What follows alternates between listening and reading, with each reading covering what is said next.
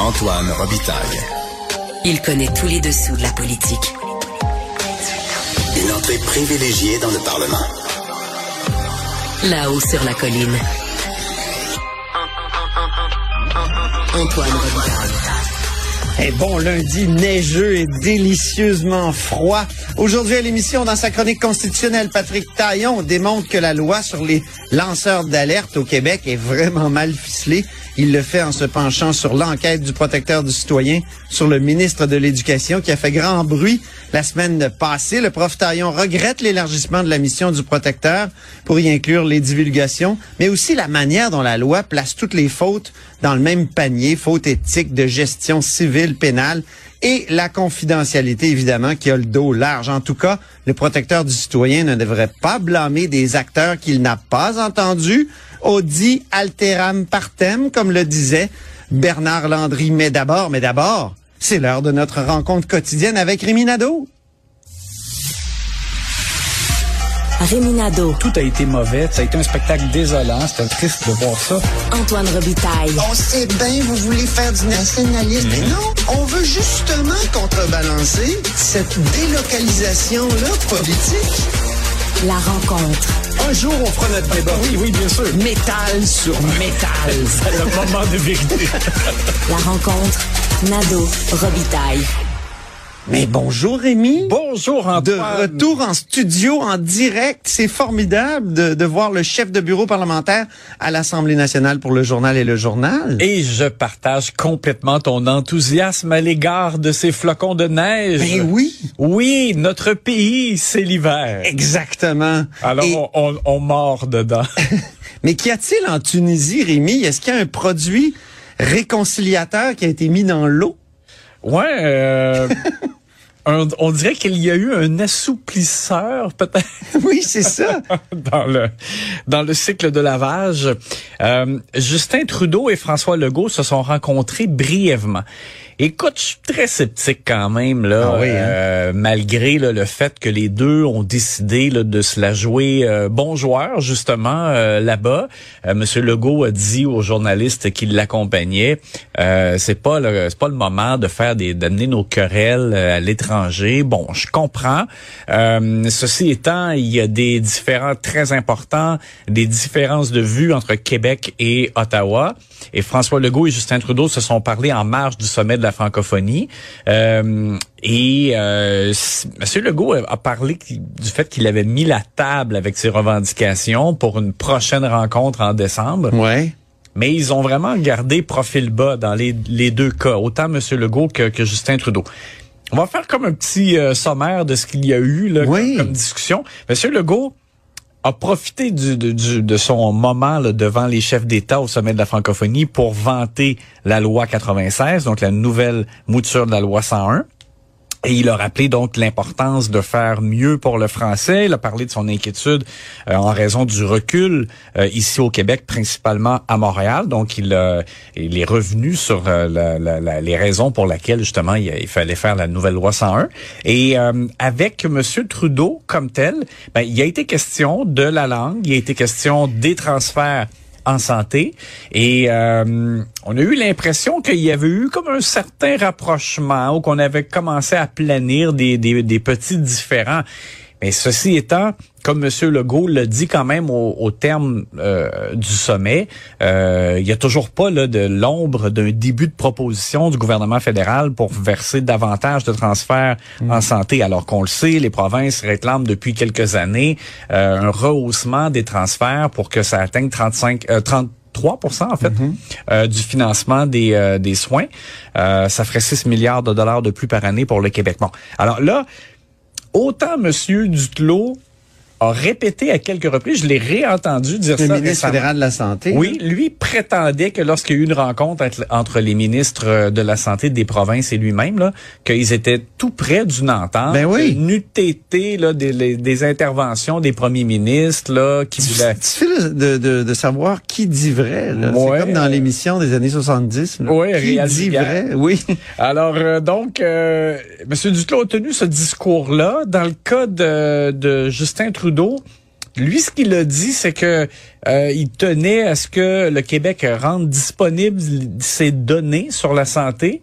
Mais on, je comprends toujours pas en quoi le fédéral, lui, a besoin de ces données-là, parce que si vraiment c'est une question de mettre en commun nos informations avec les autres provinces, Mais ben, ça peut se faire avec les ministres de la Santé, ça peut se faire avec le Conseil de la Fédération. on n'a pas besoin on est fédéral. une fédération, là. On n'a pas un grand frère à Ottawa qui est censé euh, analyser des données sur un, dans un champ de compétences qu'il maîtrise même pas? Ben c'est ça. Pourquoi le ferait-il? Parce que c'est pas lui qui va prendre des décisions sur la pas. façon. Non, moi non plus. Je dis les. Le gouvernement Legault a l'air d'être ouvert à transférer Oui, en même temps, je trouvais qu'il y avait, il y avait un peu comme une, une non-nouvelle en guillemets là- là-dedans parce que comme il l'avait dit dès le départ, euh, Monsieur Dubé et ou François Legault, c'est que les données du Québec, ben ils sont ils, ils sont rendus publics, donc ils sont comme disponibles un peu de facto là. Ouais. Mais mais pourquoi les partager avec le fédéral si c'est pour aider les autres provinces? On va les transférer aux autres provinces. Dans le fond, on va les partager avec les autres provinces. Alors bon. Euh, c'est un peu louche. Euh, c'est comme si, euh, je sais pas, là, si M. Trudeau a évolué un peu dans sa pensée qu'il qu'il est prêt peut-être à... Il a vanté le système québécois. Il Ouais, dit ça devrait ça. être un modèle, le système de données euh, transparentes et publiques Bon. québécois. Alors, est-ce que vraiment il a évolué là-dessus et il s'apprête dans un, un avenir plutôt rapproché à, à faire un pas significatif en termes de financement pour les provinces, mais qui tient comme à pas sau- à, à sauver la face dans le Ouais. fond et à montrer que regardez, là, je, je voulais, je voulais des conditions, il va y en avoir. La condition, c'est le partage des données, mais dans le fond, comme c'est pas tant un problème. Donc, euh, écoute, je, je sais pas. On est comme dans un marais. Oui, exactement. Mais chose certaine, c'est que on est dans un marais c'est extrêmement important, c'est crucial d'en sortir. Ben oui, il y a des gens qui niaisent à l'urgence là actuellement, qui, qui souffrent. Tu sais, en tout cas. Alors l'important c'est qu'il y ait des résultats. Euh, bon là, donc dans les discussions, discussions comme je l'ai dit, euh, euh, ils, ont, ils se, ils se sont pas euh, tapés dessus là euh, là-bas euh, en, en marge de- du sommet et il faudra attendre la, ce qu'on pourrait dire la vraie rencontre en décembre entre Ouais. les deux pour voir vraiment qu'est-ce qui a avancé. Ouais. Par ailleurs, Rémi, tu trouves que le gouvernement Legault est un peu amorphe ces temps-ci? Oui, ben parce qu'on voit tellement la différence entre euh, la période post-élection premier mandat et post-élection deuxième mandat. C'est premier mandat, là, une, une équipe arrive au pouvoir, ils sont convaincus de changements à apporter, il y a des choses qui urgent, c'est le changement. Ils- Ouais. les, les élus dans ce temps-là veulent démontrer rapidement que justement ça change quelque chose. Là, c'est pas vrai là, quand les gens disent que d'un politicien ou d'un parti à l'autre c'est la même chose. Donc il y a vraiment comme une hâte euh, de, de, de Là, on est dans continuons. Là, on est dans continuons, mais et, et pourtant, même si beaucoup de, de ministres importants sont demeurés euh, dans leurs fonctions, là, euh, par exemple, en, justement, en santé, en économie, euh, finance, etc., euh, on a l'impression que ça ça bouge pas. Et tout à l'heure, Mario Dumont parlait de Bernard Drinville, on l'entendait dire, bon, il n'a pas vraiment donné d'entrevue. Nous, on l'a demandé... et il y a pas de parce qu'on a hâte de voir qu'est-ce qu'il va apporter, que- qu'est-ce qu'il veut faire. Moi, je l'ai essayé de l'arrêter à l'entrée du caucus. Il a continué à marcher. Tu sais, j'ai fait de la radio pendant un an moi, avec Bernard Drinville. Je le connais très bien. il, il me regardait avec un petit sourire, puis il voulait pas rien dire. Je lui disais, écoute, Bernard, comment ça se passe, votre, euh, votre euh, tournée des écoles?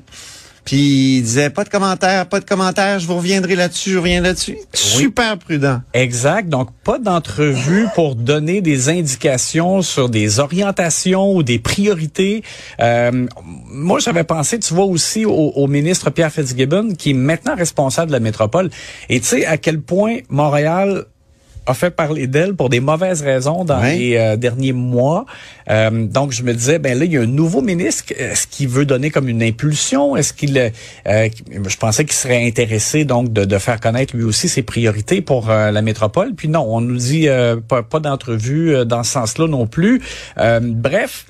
On sait que M. Legault, il l'a dit euh, lors de la sermentation euh, de son nouveau Conseil des ministres, qu'il demandait à chacun des ministres de réfléchir à trois priorités Ah, trois priorités. et qu'il fallait que euh, dans les prochaines semaines, les ministres rencontrent M. Legault pour faire part de ces trois priorités qu'ils veulent euh, réalisés ou qui veulent, sur lesquels ils veulent travailler. Et euh, on dirait qu'en attendant, ben là, ça se fait graduellement, mais ils sont 30 ministres. Donc, alors c'est sûr que M. Legault peut pas les rencontrer euh, si rapidement. Là, tous, là, c'est un par un. Euh, moi, on me dit donc que même même après les deux semaines de travaux parlementaires, M. Legault va continuer à faire ces rencontres-là. Ça veut dire qu'il y a des ministres qui vont faire état de leurs priorités après les deux semaines de travaux parlementaires, quelque part avant Noël. Donc, on a l'impression que c'est comme si tout est un petit peu là englué euh, jusqu'au début 2023. Il euh, y, a, pas de, il y a, peu de choses qui bougent. On s'est informé de, de ce à quoi aura l'air cette semaine. Et bon, à part le Conseil des ministres mercredi, on sait que bon, M. Legault, le présentement, est de retour. Euh, vers vers le mmh. Québec là, après le sommet de, en Tunisie. Mais bref, c'est c'est étonnamment tranquille. Tu sais, quand tu penses, par exemple, et c'est Patrick Belrose, euh, notre collègue, qui me le faisait remarquer la semaine passée, il y a eu deux cégeps qui ont été confinés dans la dernière semaine, dans les deux dernières semaines, des problèmes de, et le ministre de la Sécurité publique, François Bonnardel, est resté quoi mm-hmm. à l'entrée du Conseil des du Conseil des ministres, des conseils des ministres, mais aussi du caucus? Ouais, c'est ça. Puis c'est Pourtant, c'était pas son habitude parce ben que euh, au transport, il a, il a toujours été très prompt à réagir, à se monter présent quand il annonçait des tempêtes, des choses comme ça. Et puis, ben, as raison de le souligner. Ça, c'est un autre cas où euh, on a observé le silence. Euh, c'est peut-être le repos après la campagne électorale. En tout cas, il y a peut-être a hâte. Y a peut-être un peu de ça, mais on est impatient d'avoir des entrevues. oui, c'est ça. Mais c'est que dans le fond, c'est qu'on a hâte d'avoir des indications. C'est ça. Sur les, les premières actions. Où ça en va ce gouvernement? Oui, que, que vont poser euh, les membres du gouvernement. Merci beaucoup, Rémi Nadeau. À demain. On se reparle. Demain.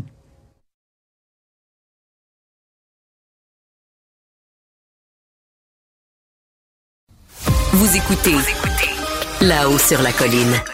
C'est lundi, jour de chronique consti. Antoine Robitaille. Probablement la seule personne érotisée par la Constitution. À part vous. Bonjour Patrick Taillon. Bonjour Antoine. Notre chroniqueur constitutionnel et accessoirement professeur de droit à l'Université Laval. Parlons du protecteur du citoyen, Patrick. La semaine passée, il a émis un communiqué euh, vraiment, moi, que je qualifierais d'incendiaire et qui a vraiment soulevé tout un débat. On avait l'impression que le scandale du siècle venait d'éclater, puis finalement, ça s'est avéré une sorte de, de pétard mouillé, cette affaire-là. Oui, euh, si on enlève la part de gros mots qu'il y avait dans le premier communiqué, irrégularité, pratique irréprochable, traitement de faveur, relation de proximité, manquement grave, grave cas de mauvaise gestion, si on enlève tout ça qui sont au fond des, des, prises de position, des, jugements qui devraient normalement être appuyés d'une preuve, mais là, on est coincé parce qu'on veut protéger la, confidentialité euh, du dossier pour que la personne qui, la, source, l'informateur, soit pas mise en danger dans, l'exercice de ses fonctions. Fait tous ces gros mots, ben, on ne sait pas trop s'il y a vraiment une réalité derrière. Mais chose certaine, lorsqu'on on lit les communiqués des différents acteurs impliqués là-dedans, puis qu'on essaie de, disons, de se limiter aux faits qui semblent implicitement avérés par tous, il y a quand même quelques faits intéressants. Euh, d'abord, il semble que... il y a des faits, mais c'est parce qu'on ne connaît pas beaucoup les faits.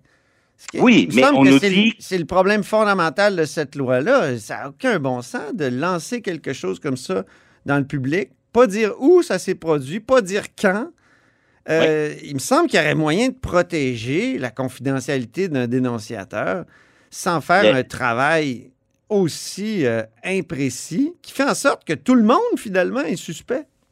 Oui, et, c'est ça le problème, c'est que là, quand tout le monde est suspect, ben, il y a des gens qui veulent se défendre, qui n'ont peut-être pas à se défendre. On ne sait plus, ça crée plus de problèmes que les problèmes qu'on veut éviter. Mais l'objectif, le noble objectif qui est de créer un système permettant la divulgation d'informations et de plaintes par des fonctionnaires mm-hmm. qui sont témoins d'irrégularités. Euh, L'objectif qui consiste à vouloir protéger celui qui divulgue cette information-là, c'est ça qui oblige à apprendre à vivre avec euh, un rapport qui qui est à la fois confidentiel et, euh, et qui en même temps révèle un certain nombre de choses. Donc, je pense que c'est un nouveau mécanisme. Il va falloir apprendre à travailler avec lui. Et je pense que c'était une erreur dans ce contexte-là d'y aller. Dans, on le voit d'ailleurs, le ton du premier communiqué puis le ton du deuxième n'est pas du tout le même. Du protecteur du citoyen, ben oui. Le premier, tu as, lu les, les mots qui étaient incendiaires. Puis le deuxième, c'est non, non, je voulais viser personne, puis je donnerai pas d'entrevue. Et dans les gros mots qui sont affichés, une fois qu'on les tasse, on essaie de regarder c'est quoi les faits qu'il y a derrière. Ouais. Ben, on voit qu'il y a de l'aide qui a été accordée sans que les gens qui recevaient l'aide, euh, les gens n'avaient pas encore déposé de demande formelle, puis on, on, leur versait au fond une aide financière de l'État. On dit par moment, euh, c'est pas le bon véhicule juridico-financier qui a été utilisé. On aurait dû soit parfois utiliser la subvention, parfois le contrat de service, et, donc on n'aurait pas utilisé la bonne, la bonne forme juridique. Mais surtout, on dit qu'il y aurait eu de la proximité, non pas entre le ministre, parce qu'on dit que dans le deuxième communiqué, on dit qu'il n'est pas visé, mais entre le personnel de son cabinet et certains organismes. on n'a pas de fait, on ne sait pas quoi. Et, c'est là qui, on, aurait besoin d'un. S'il y a un vrai problème de proximité, on aurait besoin d'en savoir plus, mais on dirait qu'on va être obligé de rester sur, sur notre fin. De l'autre côté, euh, l'ex-ministre Sébastien Pro, lui, euh, dit dur comme fer, puis c'est pas contredit par le deuxième communiqué du protecteur des citoyens. Le citoyen lui dit Moi, j'ai jamais été entendu. Et ça, c'est la moindre des choses, c'est la, c'est la base de l'équité procédurale. Le protecteur du citoyen, il exerce un pouvoir étatique, il doit l'exercer. Comment disait Bernard Landry déjà, Patrick? Audi, audi alteram partem. Voilà. Du moment où on mène une enquête, ne pas recueillir le point de vue des gens qui sont éclaboussés par l'enquête, ça, c'est une erreur grave qui euh, pose problème. Et, et, en tout cas, pour l'instant, l'idée, il, allègue qu'il n'a pas été entendu et c'est pas contredit par, par l'autre partie. À travers tout ça, il y a un problème peut-être un peu plus général. C'est-à-dire que on a développé ces dernières années une administration qui surveille l'administration. Ouais. Et euh, cette administration, elle est très populaire parce que les médias, les partis d'opposition, euh, le public apprécient énormément la qualité des rapports qui sont faits par un vérificateur général qui surveille le Conseil du Trésor, mhm. euh, un, un, DGEQ, un directeur général des élections qui organise de manière indépendante les élections, un commissaire au lobbyisme, même en matière de notre politique linguistique, elle se prolonge dans le, rôle d'un commissaire. Donc, pour, pour toutes sortes de finalités d'intérêt public, on, on, est en train de développer une, une administration qui contrôle, surveille l'action du gouvernement. Et, c'est un véritable contre-pouvoir. très. C'est comme, est-ce que c'est un, c'est pas un pouvoir délégué des législateurs à des agents comme ça qui, ça. par leur, euh, par, par leur nomination euh, transpartisane ou euh, deviennent des, des, des, agents quand même plus indépendants, moins partisans et ben pas partisans en fait le législateur dit au vérificateur général surveille le ministère des Finances, mm. surveille le Conseil du Trésor et fait rapport. Et le Parlement, les médias, le public se régalent de la qualité des rapports qui sont produits. Mais notre travail dans la vie, c'est quand même d'anticiper les effets pervers de ça. Ouais. Et à force de, de multiplier les pouvoirs de ce type, ben, il faut se demander qui va surveiller le gardien. Qui va, qui va être le contre-pouvoir du contre-pouvoir? oui, oui, oui. La semaine dernière, là, si les, libéraux avaient été encore au pouvoir, ou si le résultat de l'enquête avait concerné un ministre du gouvernement actuel, soyons réalistes. Est-ce que le travail journalistique aurait vraiment permis d'agir en contre-pouvoir au premier communiqué? Je suis pas certain. Je suis pas certain. Je pense qu'on se serait emporté euh, sans euh, les, nuances qui s'imposent. Ah, Et on a vu. Pas d'accord avec toi, mais bon. Moi, je pense On a vu ces dernières années euh, le, directeur général des, élections, par exemple, en pleine crise du financement des partis politiques, dire ah, Moi, j'ai pas d'outils pour agir, ça me prend une réforme législative. On a vu une présidente de la Commission des droits de la personne qui faisait l'objet de plusieurs plaintes graves et dont l'autonomie institutionnelle rendait très difficile son remplacement. on a un protecteur du citoyen qui, qui est peut-être allé un peu fort sur le crayon dans son premier rapport. La question, c'est quand euh, on veut se plaindre de la manière dont une autorité indépendante comme ça fonctionne, ouais. qu'est-ce qu'on fait? On s'adresse où? Qu'est-ce qu'on fait qu'on n'est pas d'accord? Que ce ne serait pas aux législateurs qui l'ont nommé? Ben oui et non. Euh, il y a plusieurs approches. Par exemple, le ministre Fitzgibbon, lui, euh, face à son désaccord avec la commissaire à l'éthique, il a sa manière un peu cavalière, bien à lui, de, de, de, gérer sa relation avec la personne désignée. Euh, Jean Charest, euh, qui réclame 2 millions dans une poursuite à l'UPAC pour non-respect de sa vie privée et de sa réputation, a, une autre manière de gérer son désaccord avec euh, avec l'UPAC. Il y aurait une approche législative qui consiste à changer la loi, mais, mais moi, je dis peut-être que plus modestement, un jour, il va falloir un, comptoir des plaintes. Si, si une enquête comme celle de la semaine passée ne respecte pas l'équité procédurale et le droit d'être entendu, ben, il faut que les, les personnes euh, visées par l'enquête puissent s'adresser à quelque part et dire, ben, ça fonctionne pas. Euh, il y a ben, les tribunaux sont là pour ça, non, Patrick? Oui, oui, oui. ultimement, c'est aux tribunaux d'agir en cette matière, et effectivement, mais, mais est-ce que c'est souhaitable dans l'intérêt public de judiciariser, de poursuivre et tout ça? Est-ce qu'on pourrait mm. pas avoir quelque chose d'un peu plus léger? Mm-hmm. Euh, en tout cas, la question se pose. Euh, par ailleurs, dans le rapport du protecteur, ben pas dans le rapport, mais dans les deux communiqués qui nous servent de rapport. C'est ça, on n'a même pas le rapport, il faut que les gens le ben savent. Oui, bien sûr, c'est un peu l'impasse. Hein? On, veut porter un jugement sur quelque chose dont on nous, on nous, on nous en parle à moitié. Incroyable. Euh, il y, a, y, a, une profonde contradiction. On ne peut pas dire d'un côté que le, le ministre a un pouvoir discrétionnaire très large, puis que ce pouvoir-là souffre, selon le premier communiqué, d'une absence de paramètres, d'une absence de critères. Donc, on dit d'un côté, le problème, c'est que le, programme est mal conçu, il donne trop de pouvoir au ministre. Donc, ça, c'est, ça veut dire que le protecteur du citoyen ici porte un jugement sur la manière, sur l'ampleur de la délégation de pouvoir qui a été prévue par le législateur au ministre. Au fond, il juge la loi, puis il voudrait que ça soit resserré avec plus soit d'auto-limitation ou soit une limitation par la loi. Mm On peut pas dire ça d'un côté, c'est-à-dire le ministre a le droit de faire ce qu'il veut, il a un large pouvoir discrétionnaire, puis en même temps, ben reprocher... C'est la définition de... discrétionnaire, Patrick, qui est laissé à la discrétion de quelqu'un qui confère à quelqu'un le pouvoir de décider. Ben, si on, ne veut plus qu'il y ait de pouvoir discrétionnaire, euh, soit, mais là, c'est inscrit dans la loi. Si on dit que le pouvoir est discrétionnaire, on ne peut pas dire en même temps qu'il y a une faute grave de ne pas avoir suivi les recommandations des fonctionnaires. C'est un ou c'est l'autre. Oui. Et, là, je pense qu'il y a comme une... on, vit à une époque où le pouvoir discrétionnaire a la vie dure. Pourquoi? Parce que la politique est dévalorisée. Mm. Euh, au fond, la, la, la, le pouvoir discrétionnaire, c'est ce qui reste de marge d'appréciation politique une fois qu'on a pris les conditions prévues par la loi, le respect de l'intérêt public puis de la finalité de la loi, un certain nombre de principes généraux, là, équité procédurale, agir de manière raisonnable, agir de manière proportionnée, évidemment, évidemment le respect de l'éthique puis de l'intégrité. Bon, une fois qu'on a respecté tout ça, là, le reste, le résidu, le reliquat, c'est le pouvoir discrétionnaire. Cette marge de manœuvre, elle varie en fonction de chaque contexte. Je suis pas sûr que c'est le rôle des personnes désignées de venir dire, ben moi, je trouve qu'il y a trop de marge de manœuvre. C'est ça. Euh, en tout cas, c'est deux affaires différentes que de contrôler d'un côté si on a respecté la loi, puis de juger la loi parce qu'elle est trop euh, elle laisse trop de place aux politiques ou pas assez de place aux politiques. Je pense mm. qu'il ne faut pas euh, mélanger les deux. Et, c'est là peut-être la, difficulté avec ce mécanisme de, de loi sur les divulgations c'est un peu dans l'air du temps. On voulait pas créer une nouvelle structure, donc on a confié un mandat complexe à une structure qui avait déjà un mandat qui fonctionnait bien, puis des façons de faire.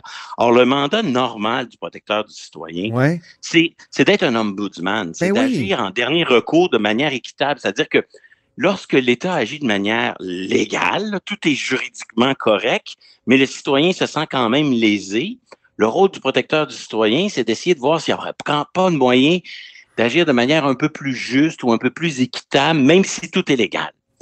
Et, et là, tout, soudainement, on lui donne un pouvoir d'enquête qui n'est pas sur le terrain de l'équité, mais qui est au contraire sur un terrain qui vise à voir s'il y a des fautes, des fautes civiles, criminelles, éthiques, donc là, du vrai droit, du droit dur.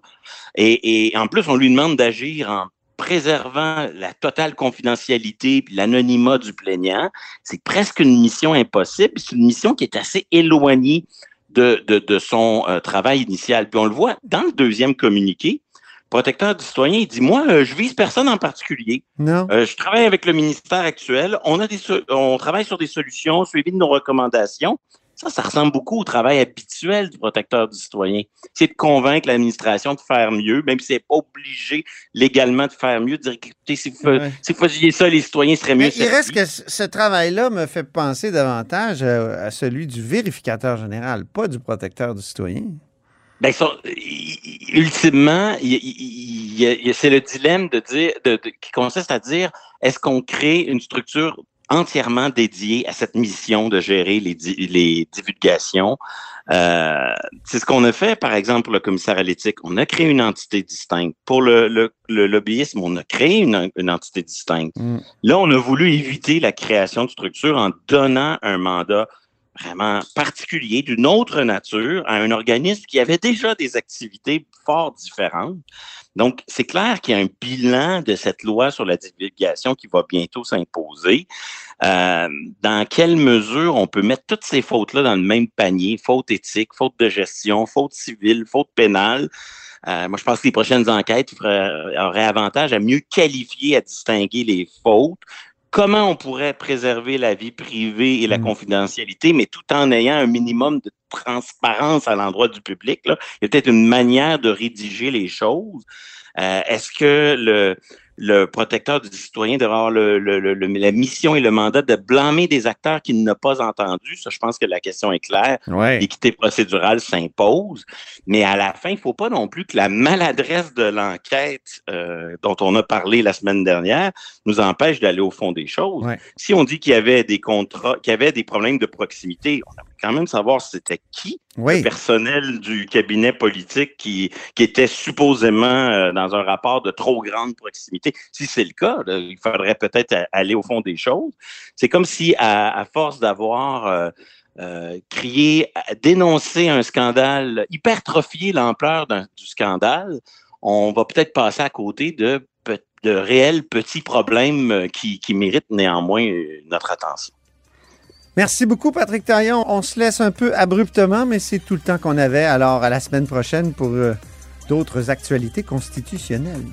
Et c'est ainsi que se termine là-haut sur la colline en ce lundi. Merci beaucoup d'avoir été des nôtres. N'hésitez surtout pas à diffuser vos segments préférés sur vos réseaux.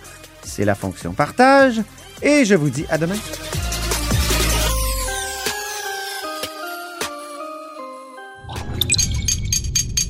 Cube Radio.